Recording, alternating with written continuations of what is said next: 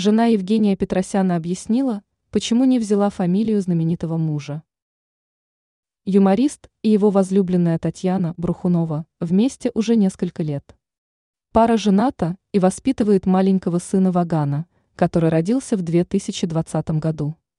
Избранница Петросяна часто общается с фанатами, отвечает на вопросы и делится полезными лайфхаками, которые касаются материнства и не только. Недавно поклонники поинтересовались в социальных сетях у Татьяны, осталась ли она при своей фамилии после свадьбы. Как оказалось, супруга известного российского артиста действительно решила не брать его фамилию при замужестве. Свой выбор Татьяна объяснила в личном микроблоге. Как отметила Брухунова, она не считает такой процесс обязательным. Сама традиция, когда женщина берет фамилию мужа, по мнению знаменитости, довольно устаревшая. Зачем?